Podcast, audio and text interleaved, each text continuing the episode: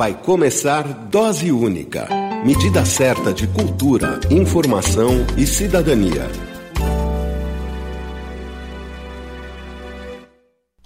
Começa agora! Olá, queridos ouvintes das ondas da web, da rádio da rua, o som que fortalece a cidadania. Alô, ouvintes sintonizados com a rádio Umbu Music News na Paraíba. Olá, vocês que conectam Dose Única ouvindo o podcast no Spotify e no YouTube. Eu sou a Cláudia Pereira e você ouve o episódio 18 do Dose Única, medida certa de informação.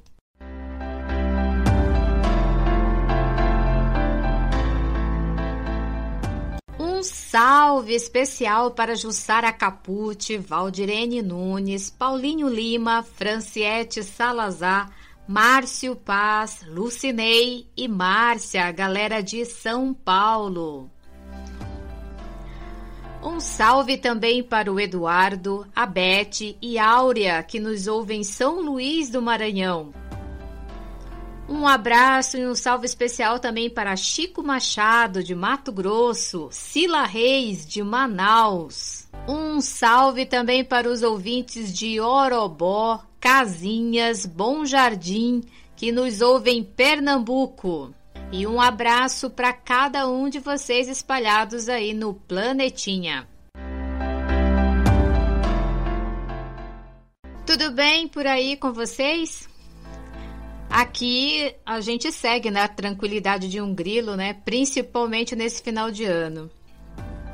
E aí, como é que segue aí o nosso trato? Continua do mesmo jeito? Por aqui, nós continuamos firmes com o nosso trato de sempre. Manter os cuidados, usar máscara, tomar vacina. E a gente precisa mesmo redobrar os cuidados, né? Na Europa, a Covid-19 já está indo para a quarta onda e esse alerta é para todo mundo, não só para a Europa, para a gente também.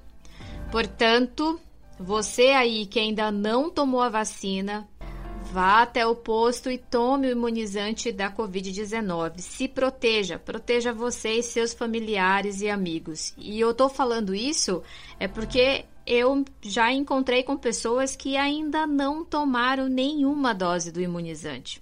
É necessário, gente, é urgente, a gente precisa ter essa consciência. Quem tomou a primeira dose, não esquecer de tomar a segunda. E quem já tomou a segunda, fica aí aguardando para tomar a dose de reforço. E só lembrando que a dose de reforço é depois de cinco meses, né? Tá mudando aí um pouco as coisas, mas se você está dentro desse critério, é só ficar atento e tomar a dose de reforço. O Brasil registra mais de 613 mil mortes por Covid-19. A média móvel de óbitos está a menos de 240, né? 240 mortes diárias. E a gente percebe que está apresentando aí uma leve queda a cada semana. O número de contaminados por Covid-19 no país desde o começo da pandemia é mais de 22 milhões e 38 mil casos confirmados. A média móvel de registros diários de contaminação é acima de 10 mil casos no Brasil. Eu sempre fico observando esse número de contaminação, que eu acho uma loucura. Números de vacinados com as duas doses ou única dose passa de 61% dos brasileiros, mais de 74% tomaram a primeira dose, 6,8% tomaram a dose de reforço. E o importante mesmo é que a vacina alcance os nossos braços e que possamos seguir né, na caminhada por nós e também por aqueles que nos deixaram por conta dessa doença. As informações sobre estes dados são do Consórcio de Veículos da Imprensa e do CONAS, Conselho Nacional de Secretários de Saúde. Alô, amigos. Falou, tá falado. Ouça sempre dose única. Dose única é cultura, informação e cidadania. Eu sou o Benito de Paula. Um abraço. Seguimos com as nossas doses de notícias, informações e opinião. Na coluna de hoje, a participação é de Eloy Ferreira. Ele é ex-presidente da Fundação Palmares. E nós vamos conversar sobre o mês da consciência negra e sobre as políticas de cotas para os negros.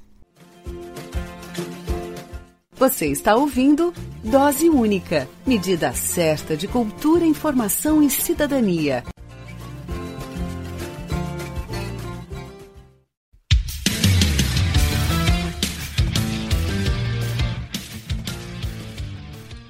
Missão Denúncia investiga violações contra o direito à moradia em Fortaleza, Ceará.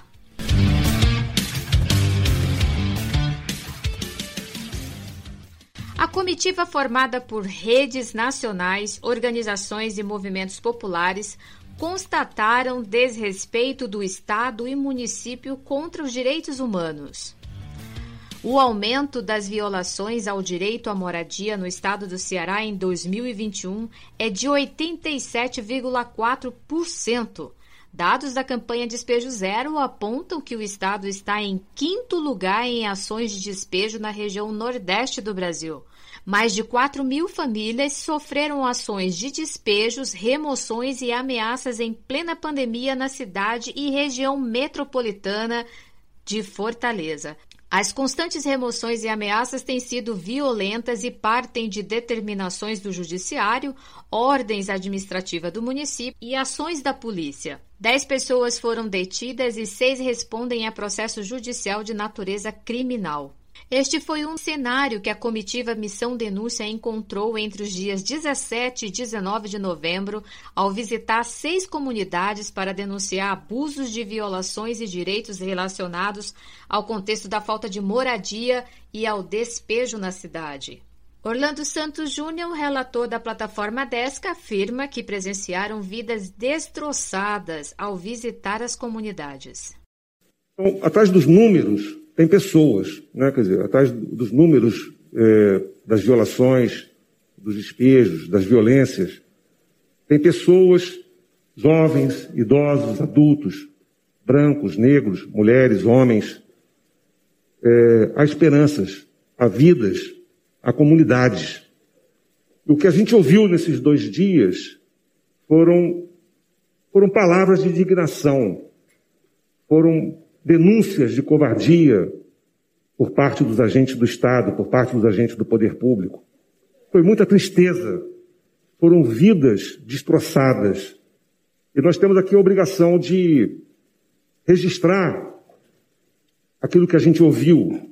E nessas seis, essas seis comunidades que foram visitadas, elas são, elas não são as únicas comunidades que estão sofrendo violências e ameaças de despejo, elas ilustram um quadro muito mais amplo daquilo que está acontecendo em Fortaleza e, infelizmente, em outras grandes cidades brasileiras.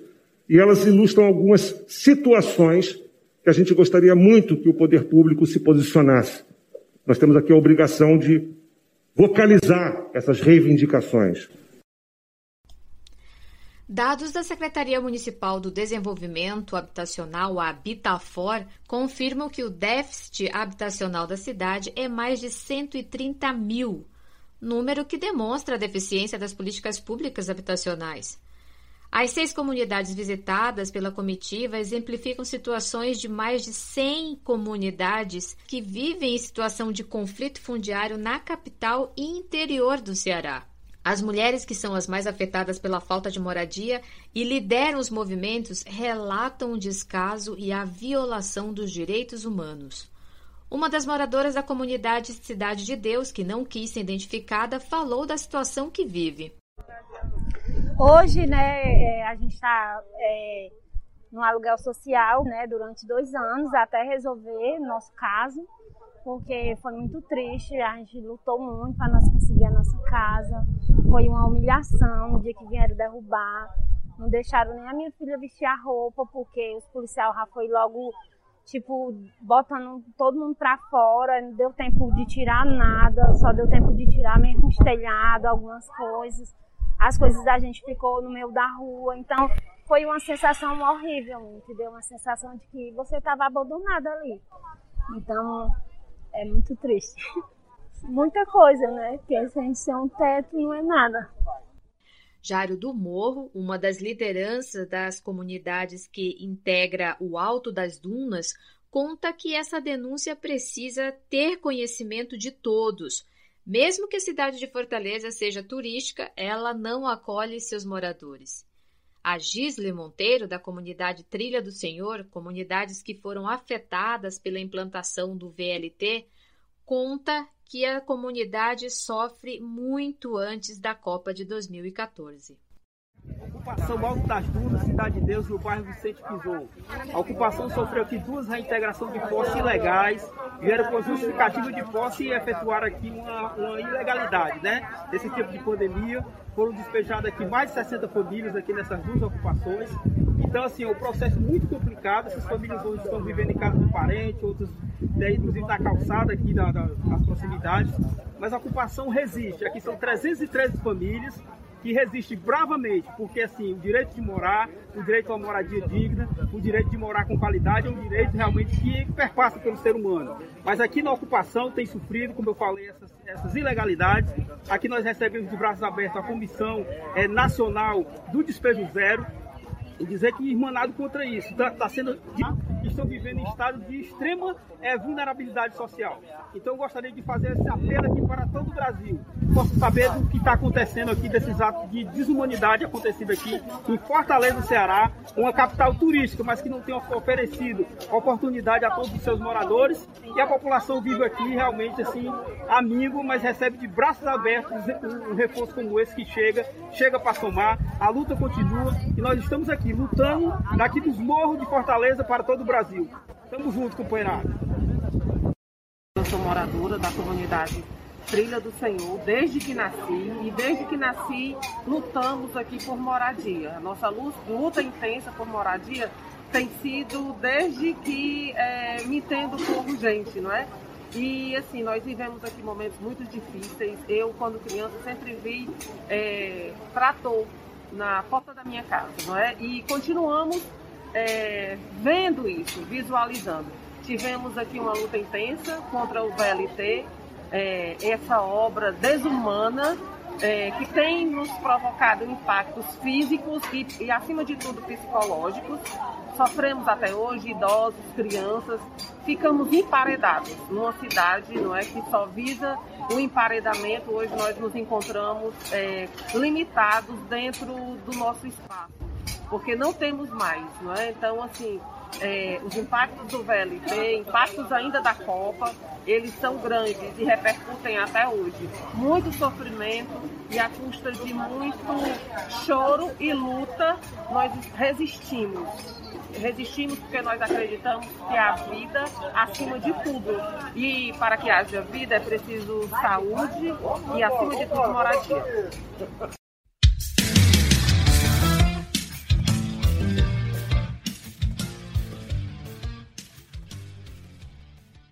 As políticas habitacionais no Brasil praticamente não existem nos últimos anos.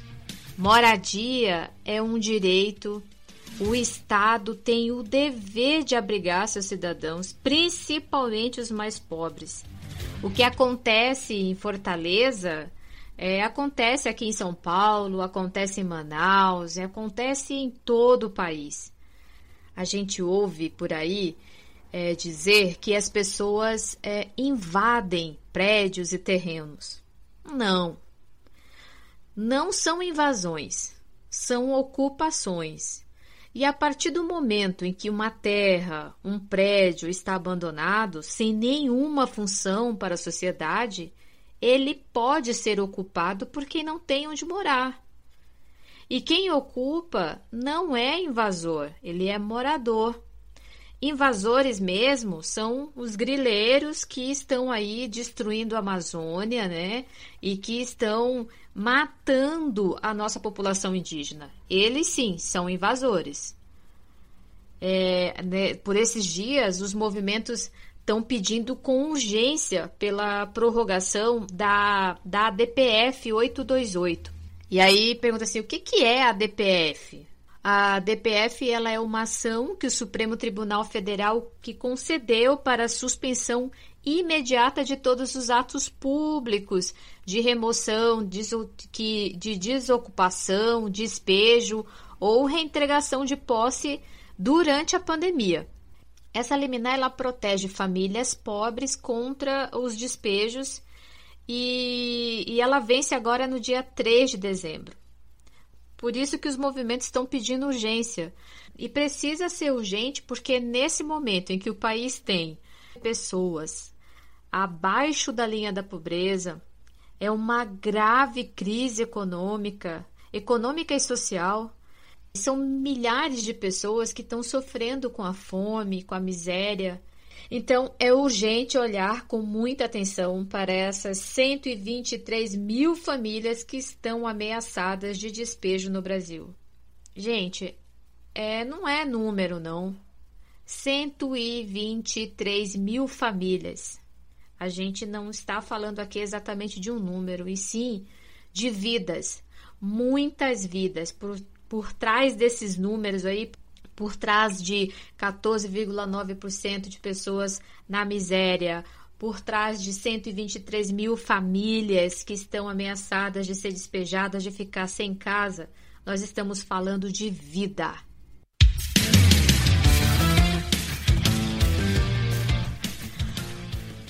Novo censo de moradores de rua da cidade de São Paulo deve sair em janeiro de 2022. Novo censo de moradores de rua da cidade de São Paulo está em produção com previsão para ser divulgado em janeiro de 2022. O censo, que era previsto para 2023, foi antecipado em razão da crise econômica e social provocada pela pandemia. A prefeitura levantou uma estimativa que a Pop Rua de São Paulo tem aumentado mais de 11 mil pessoas. O estudo será dividido em três etapas que é a contagem da população, o perfil socioeconômico e a identificação das necessidades da população.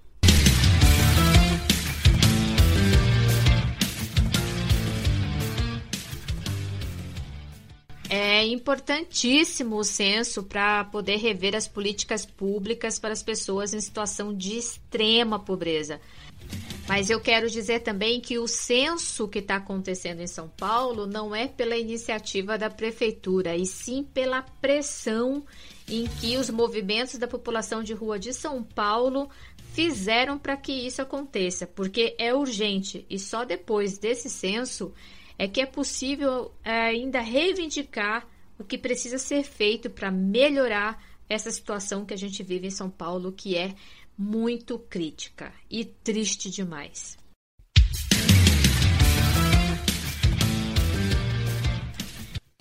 Três bilhões de pessoas não podem pagar por uma alimentação saudável.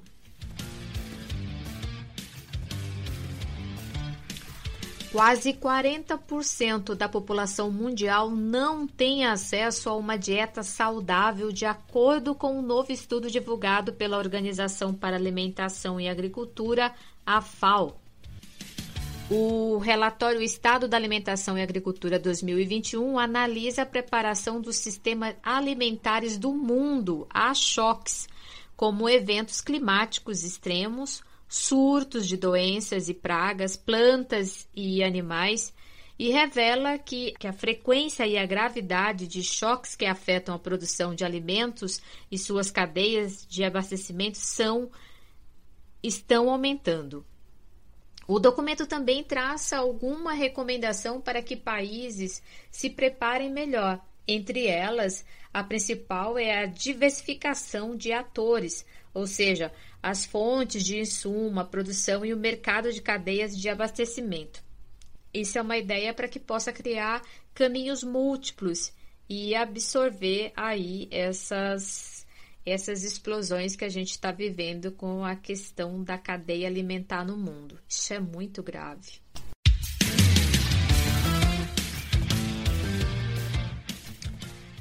Caixa Econômica Federal começou a pagar o Auxílio Brasil para as pessoas cadastradas no NIS.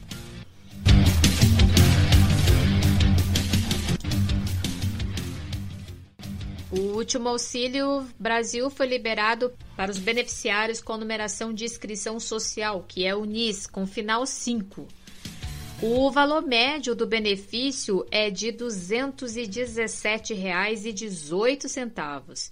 E essas datas de pagamento e de liberação é, vai seguir o modelo do Bolsa Família, que pagava os beneficiários nos 10 últimos dias úteis de cada mês.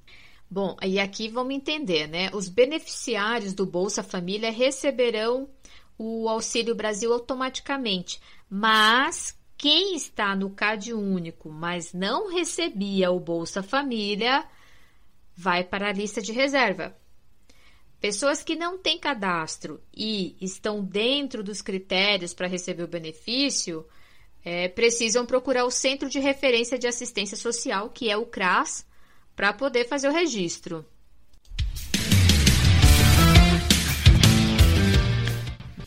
Bom, como eu já falei por aqui, é, esse programa do Auxílio Brasil ele é um retrocesso, né? Ele já começa defasado, tem prazo de validade, ele já ele termina é, em dezembro de 2022. Existe uma briga para que ele seja um programa permanente que de fato atenda ao valor de 400 reais como, a, como foi proposto.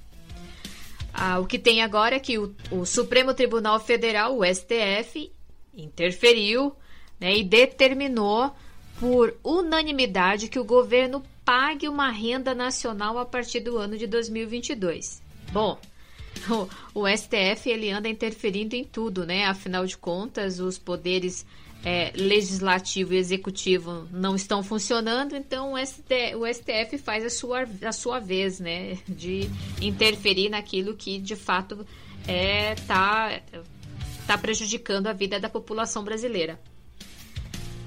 E esse assunto agora, depois que o Supremo determinou que o governo precisa de fato pagar essa renda, é, esse documento vai, essa pauta vai para a Câmara dos Deputados e vai ter que ser debatido, e, e aí a gente tem que continuar aí acompanhando toda essa novela que o que na verdade que está em jogo são as vidas das pessoas, como a gente já mencionou aqui, o número de pessoas abaixo da linha da pobreza é altíssimo.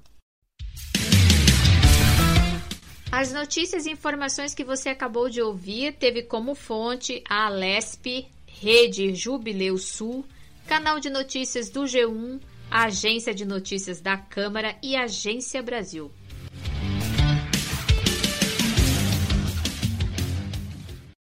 Dose única. Medida certa de cultura, informação e cidadania.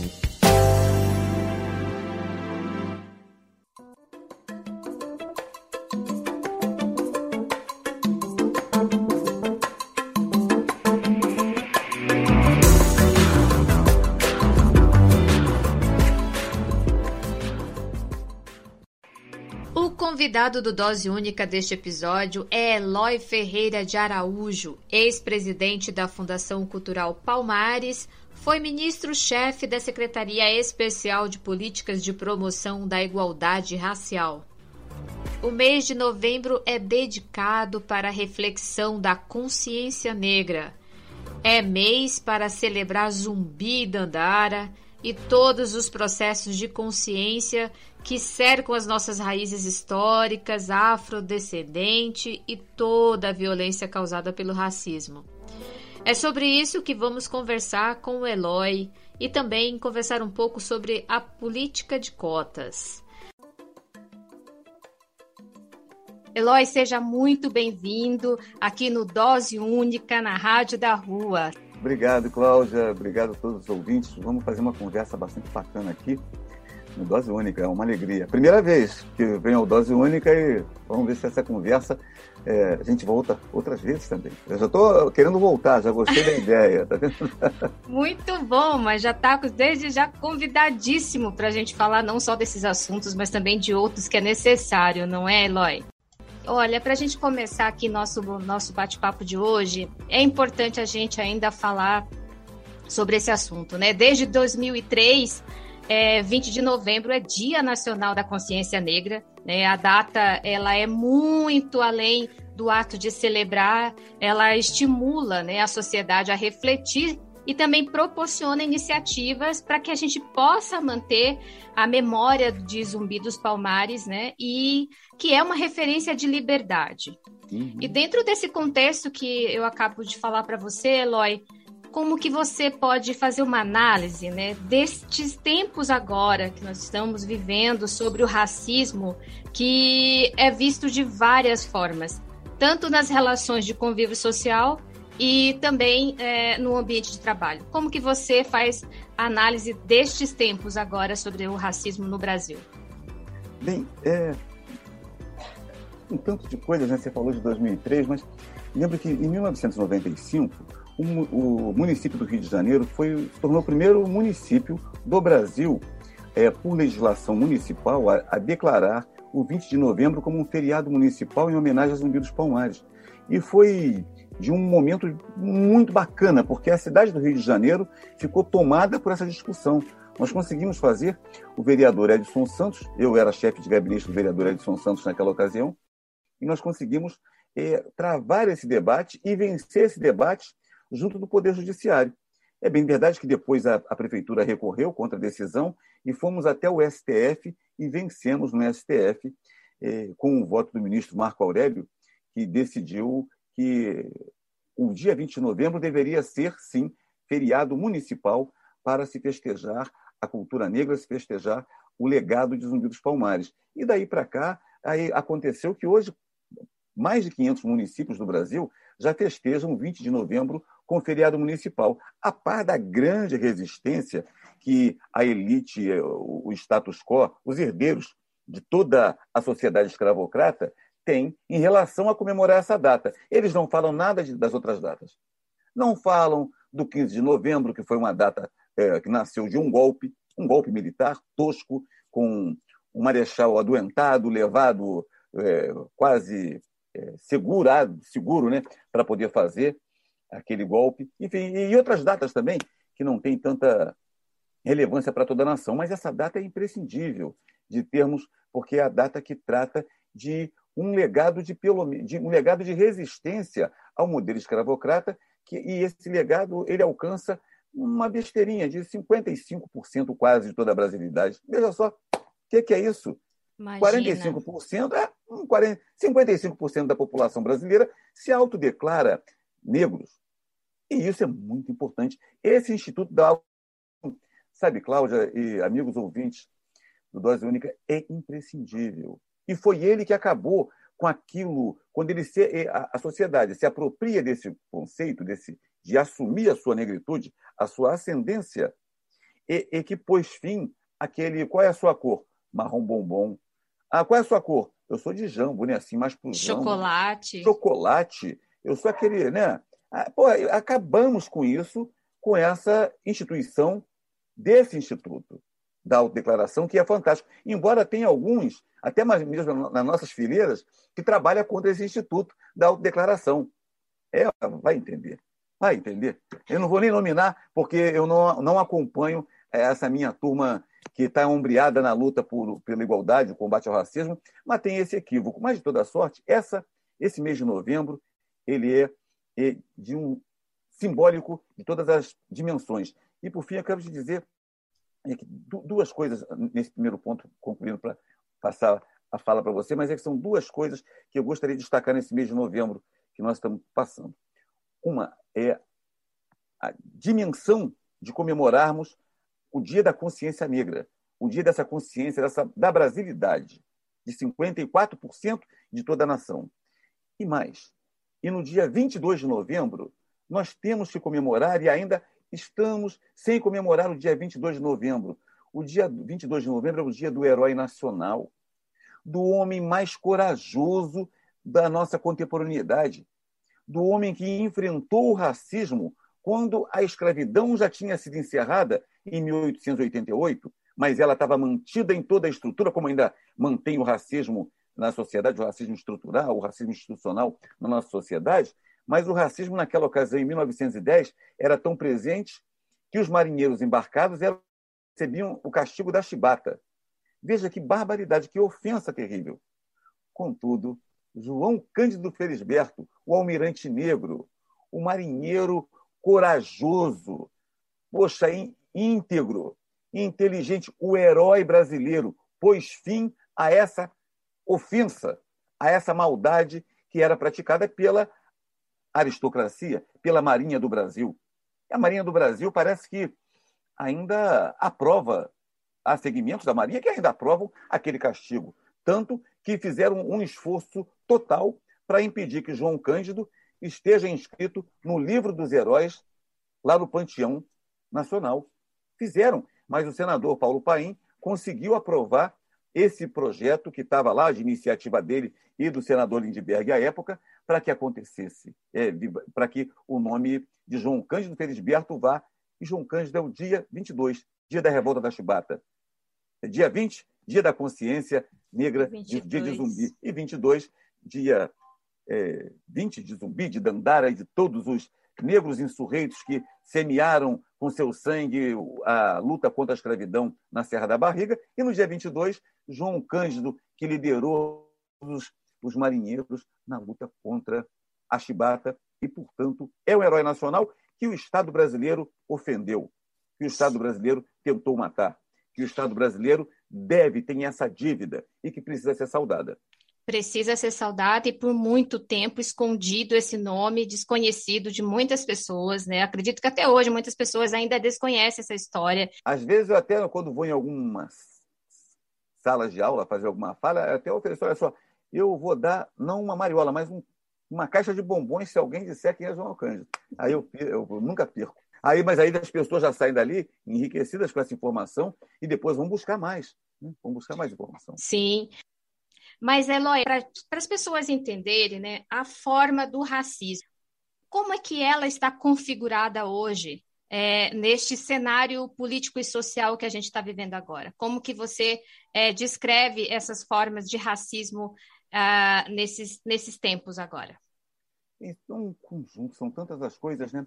Você veja que desde a grave ofensa de que em cada dez é, vítimas de, do confronto com a polícia, sete, meio, oito jovens são negros que são assassinados. Isso é racismo puro. As paradas na, nas blitz policiais se escolhem as pessoas. Escolhem, escolhem os negros. Na questão do emprego, se escolhem os negros para poder não. Ah, mas eu falo inglês. Ah, mas não admitimos bilíngue só queremos trilingüe. Pois é, eu também falo inglês, francês e alemão. Pois é, nós não admitimos, não admitimos poliglotas. Né? Tem uma charge do, do Pestana que trabalhava esse, essa coisa, da, do bloqueio, do impedimento da comunidade negra acessar essas oportunidades na sociedade. Isso tudo faz parte de um combo que mostra como o racismo estruturou o Brasil, é fundante do Estado brasileiro e de toda é, perpassou e perpassa por uma boa parte da nossa nação que não compreende muitas, muitas questões. E isso é grave. E nesse momento, tem um fato que é bem marcante, Cláudia e amigos do Dose Única, que diz respeito a um projeto de lei que tramita no Congresso Brasileiro. Porque quando, em 2010, o partido do DEM requeriu que as cotas raciais fossem consideradas ilegais e inconstitucionais, e aí, a partir do Estatuto da Igualdade Racial, que foi lançado, usado no julgamento, para a defesa das cotas, as cotas ficaram garantidas. E depois veio, em 2014, nós perdemos um tempinho ali, de 2011, 12, 13, não, não, não conseguimos regulamentar o Estatuto da Igualdade Racial, que constitui-se uma perda para a comunidade negra e para toda a nação. Porque a questão do racismo não é uma questão só nossa. É aliás, nós não temos questão do racismo. O racismo é um problema dos não negros. É, eles é que nos é, é, buscam nos ofender, não nós. Né? Então, é um problema deles. Mas é um problema que tem diz respeito às cotas. E as cotas, em 2014, tiveram aprovação, mas com a perspectiva decenal, com a validade de 10 anos para serem é, é, reavaliadas. Né? e se será se devem ser reavaliadas, é, mantidas ou não. Então, no entanto, nós precisamos, porque o que está no Congresso é para poder ou acabar com as cotas ou mantê-las por Sim. mais um tempo. E nós precisamos de. Ontem eu até brinquei num programa, falei assim: olha, eu vou começar todos os meus programas, todos os lugares que eu vou falar, vou começar primeiramente cotas sim. Como havia um tempo atrás aí, todos começavam assim, primeiramente fora Temer. Aí começou, continuava com um tema. Então, primeiramente, cotas sim. Cotas sim, porque são imprescindíveis para que a juventude negra, para que a juventude brasileira acesse ao bem econômico, cultural, que é a educação. Esse bem que nos foi impedido. Então, hoje, a, a cor da universidade começa a estar mudada, está bonita, uma, com jovens eh, ingressando e sonhando, que querem ser médicos, advogados, engenheiros, e trocentas formações no sentido de dar maior contribuição para o Brasil e para a nação. Então, é um negócio bacanésimo é, é esse ingresso da juventude negra na Universidade Brasileira e as cotas possibilitaram, é uma ação afirmativa com previsão no Estatuto da Igualdade Racial e que ela permite, ela dá esse estímulo. As cotas são uma das ações afirmativas. Então, as cotas precisam ser renovadas para poder se combater o racismo, para poder continuar a se garantir o, o, esse combate na universidade. E eu lhe digo que as cotas não são novidade. Já é, depois eu vejo que as pessoas já perceberam muito isso. Em 1968 foi um, aprovado umas cotas para as universidades que sempre fizeram, ainda que combatidas ou não, ou com pouco combate, mas elas fizeram um, um, parte da história do Brasil, que foram as cotas conhecidas como a Lei do Boi. Quem ingressava na universidade com a Lei do Boi, 100% deles não tinham melanina, mas eles tinham o que quem tem melanina não tem, eles tinham terra. Era para poder assegurar mais privilégio para quem já tinha privilégio. Privilégio que alcançou, de alguma forma, né, desde as Seis Marias, herdeiros, heranças da, da escravidão. E eles tinham a cota para ingressar na universidade para fazer os cursos de, de ciências agrárias. Já tinham terras, já tinham recursos, já tinham famílias abastadas, mas ingressavam para fazer os cursos. Agora, nós queremos que o Estado brasileiro assegure até o fim de um processo histórico de reparação, de ação afirmativa para poder construir igualdade de oportunidades, as cotas. E tem que ser cota para negro. Porque a escravidão do Brasil não foi a escravidão de não negros, foi a escravidão de africanos. Isso. Foi a escravidão racial. É preciso assegurar as cotas para a comunidade negra na universidade pública do nosso país. É esse, então, cotas sim. Esse projeto de lei que está lá no Congresso, ele precisa ser aprovado. Nós precisamos mobilizar, criar uma mobilização nacional. A Universidade Zumbi dos Palmares está tocando um manifesto bacanésimo aí, que a gente tem que divulgar esse manifesto, alcançar as assinaturas para esse manifesto, para levar a Brasília e dizer, olha, nós queremos que as cotas sejam revalidadas, revalidadas. Queremos que elas sejam, é porque o sucesso delas é o sucesso de toda a nação. Se Sim. o Brasil vai ser bom, o Brasil vai ser bom para todo mundo, quando for bom para todo mundo. Se não for bom para todo mundo, não vai ser bom para ninguém. E difícil, não é, Lói, a gente tá, trabalhar essa questão da consciência das cotas. E a educação é a chave para o futuro, é o passaporte para o futuro. Sim. E é o passaporte para que a nação tenha qualidade de vida para todos os seus componentes. Não pode a, o Brasil viver em ilhas, ilhas ali, aí só se investe em segurança, né? Cada Sim. lugar tem mais segurança. E a segurança, os seguranças são negros e odeiam negros. Bom, são negros para poder agredir os negros, porque a ofensa, os negros são vítimas e autores. Olha, é uma situação é. de extrema dificuldade. E essa cena de, de confronto, ela é diária, né? Ontem mesmo, você com esse histórico como ministro também de uma pasta tão importante, você percebe que, que a sociedade brasileira ela compreende um pouco mais, embora a gente sofra tanto, a gente tenha bastante exclusão, muita coisa, mas você acha que nós, quanto sociedade, como organização, será que nós estamos mais organizados para a gente discutir e também entender e lutar pelos nossos direitos quanto negros? É, eu percebo que nós temos algumas conquistas grandes. O número de organizações da sociedade civil, do movimento negro, são muito interessantes. Muito interessantes. Pessoas em, empenhadas em debater a Lei 10.639, pessoas empenhadas em, em exigir a implementação do Estatuto da Igualdade Racial e do Sistema Nacional de Promoção da Igualdade Racial, que tinha previsão no Estatuto, estatuto que construiu e institucionalizou esse tipo de iniciativa. E depois são, eu acho que há um crescimento, sabe, Cláudia, das organizações sociais, muito, que são imprescindíveis porque elas formam lideranças que vão dar conta, é, ao fim e ao cabo, vão dar conta de reivindicar, de formar. E, e, e é imprescindível que nós, com isso, também consigamos melhorar nossa representação no, no aparato institucional, né? no arcabouço institucional do nosso país, nas câmaras municipais, nas prefeituras, nas assembleias legislativas, nos estados e na Câmara Federal e no Senado. Sim. Não, é possível nós termos somente um senador negro no universo de 81. Não é possível que nós tenhamos meia dúzia de deputados federais e deputadas, poxa, no universo de 513. É muito complicado. Então, eu creio que nós precisamos ainda dar um, um salto. A gente precisa dar um salto e que esse salto ainda não está maduro. A gente tem que dar esse salto que, é, ao tempo da organização, é de, ao tempo da militância, da, do empoderamento mesmo. A gente ainda tem muito que caminhar. Com certeza.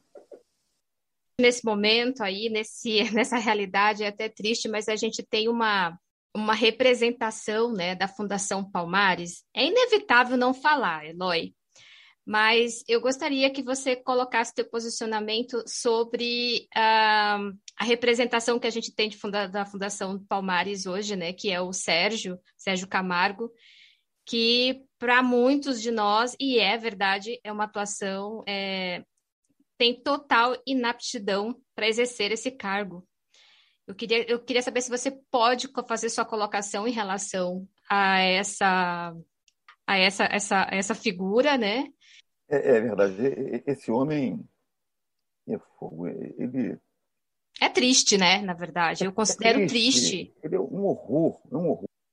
E, e, por outro lado, é bom tirarmos também ensinamentos é sobre o que é esse homem, né? Porque essa turma de negacionistas, então é preciso. Eu quero dizer com isso, Cláudia e prezados ouvintes, é, é que é preciso a gente tirar os ensinamentos. É preciso ser, preferencialmente, vou dizer que, que, que 100% dos, desses segmentos da, mais conservadores sejam racistas ou sejam desprezíveis, como é esse homem que está à frente da Fundação Palmares. Mas esse aí são... já confirmou. E ele, ele é um negacionista, é um homem que não tem cultura, é um homem que tem, é um, acha que ser conservador. E não, conservador é defender coisas. Eles não entendem que o conservadorismo ele vai no, no, no, ao encontro de doutrina econômica. Eles acham que é ser intolerante, que é ser racista. O conservadorismo é da doutrina econômica. Que alguns defendem o, o, o socialismo, outros o comunismo, outros o liberalismo, outros o neoliberalismo. É essa que é o, é o perfil, né? Esse que é o, mas aí eles acham, não, sou conservador. Ele não entende o que que tá, quando se fala de conservadorismo, está se tratando de doutrina econômica. Você está pensando que é ser reacionário. Que é, bem verdade que os, os neoliberais, os liberais, Sim. muitas vezes são ultra-reacionários, são anti-povo. Acho que o, o povo eles têm que para serem serviçais e inclusive uma das coisas que a gente falava na época da regulamentação do direito das empregadas domésticas, essa herança da escravidão, é que é, era um direito que, que acabava com a última, uma das últimas páginas da escravidão presente na sociedade, trazer esse direito. E aí, às vezes, que as, no, no outro dia, o mesmo presidente falou: é muito difícil arranjar uma empregada doméstica. Então, essas coisas, né, o conservador defende esse tipo de coisa. Que, Sim. via de regra, as empregadas domésticas, hum, historicamente, são afrodescendentes? Sim. Então, é, é eu creio que, é, é, passando aqui, esse homem vai passar, será defenestrado na lata de lixo da história.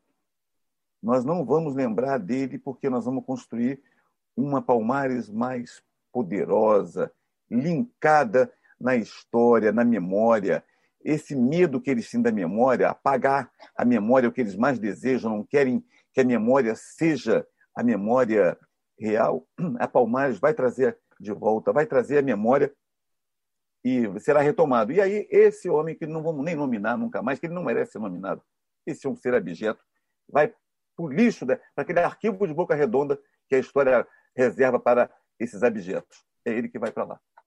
É isso mesmo. E Eloy, você quer deixar uma mensagem aí pro finalzinho dessa nossa bate-papo? Moçada, primeiramente, cotas sim. Cotas e, sim. Finalmente, cotas sim.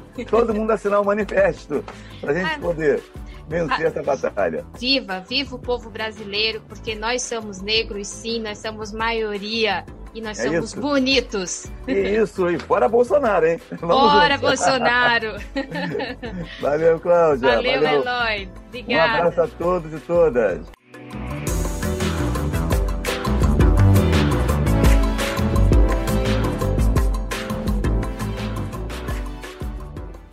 Muito bom. Eloy falou aí sobre a importância da lei de cotas e da campanha Cotas Sim, Todos podem apoiar essa causa assinando o abaixo assinado para a renovação das leis de cotas, né? O Congresso precisa aprovar os projetos de lei que é de número 4656/2020, que assegura a continuidade das cotas nos ensinos superior e técnico, e também para o projeto 343420, que reserva vagas para estudantes nos programas de pós-graduação. E não custa nada. Vamos lá. Vamos fazer força, nós precisamos ter aí um milhão de assinaturas. E como é que a gente faz? Não é difícil. Você, é, você faz assinatura através da plataforma do Avaz, mas a gente tem um caminho super fácil. Basta você acessar o site da Universidade Zumbi dos Palmares, que é zumbidosPalmares.edu.br zumbidosPalmares.edu.br e lá você encontra e lá você encontra o Cotas Sim. Eloy, mais uma vez, muito obrigada pela participação. Foi ótimo esse resgate que você fez sobre a luta e todo o processo da consciência negra no Brasil.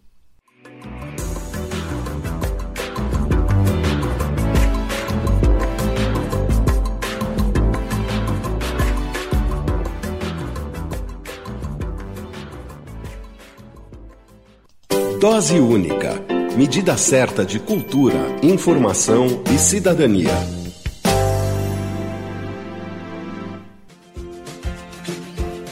Você está ouvindo Dose Única. Medida certa de cultura, informação e cidadania.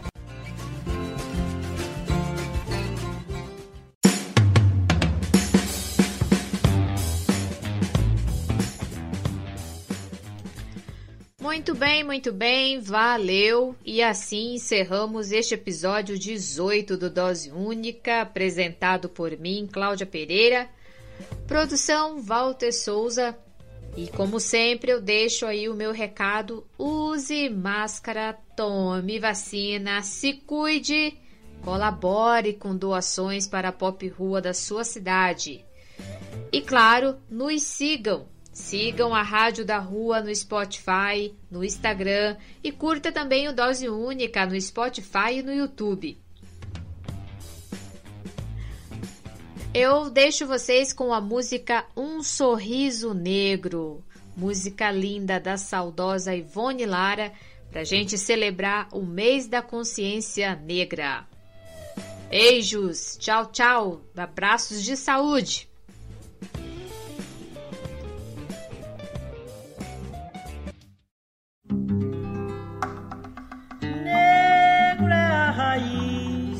Da liberdade. Negro é a raiz da liberdade.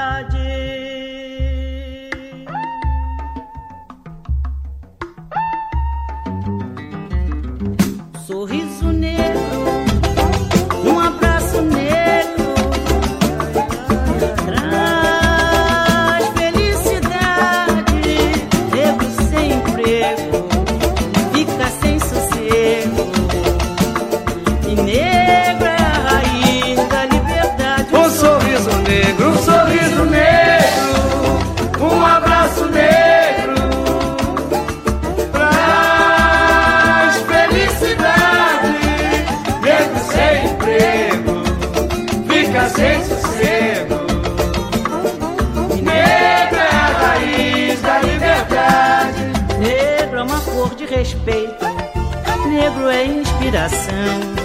Negro é silêncio, é luto. Negro é a solidão. Negro que já foi escravo. Negro é a voz da verdade. Negro é destino e amor. Negro também é saudade, um sorriso negro. Um sorriso negro. Agora negro.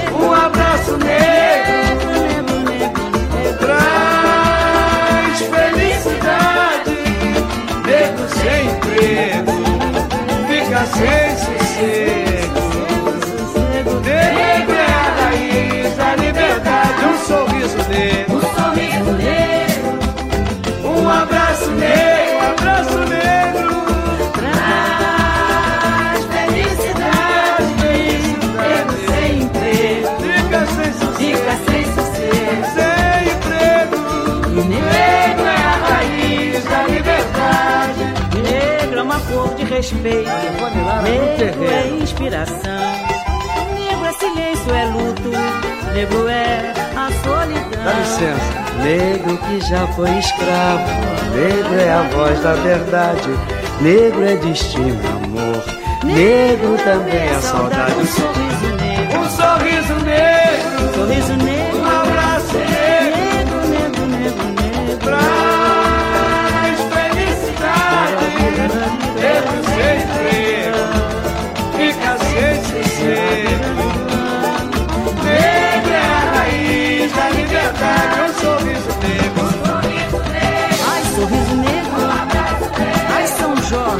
挺安苗哦。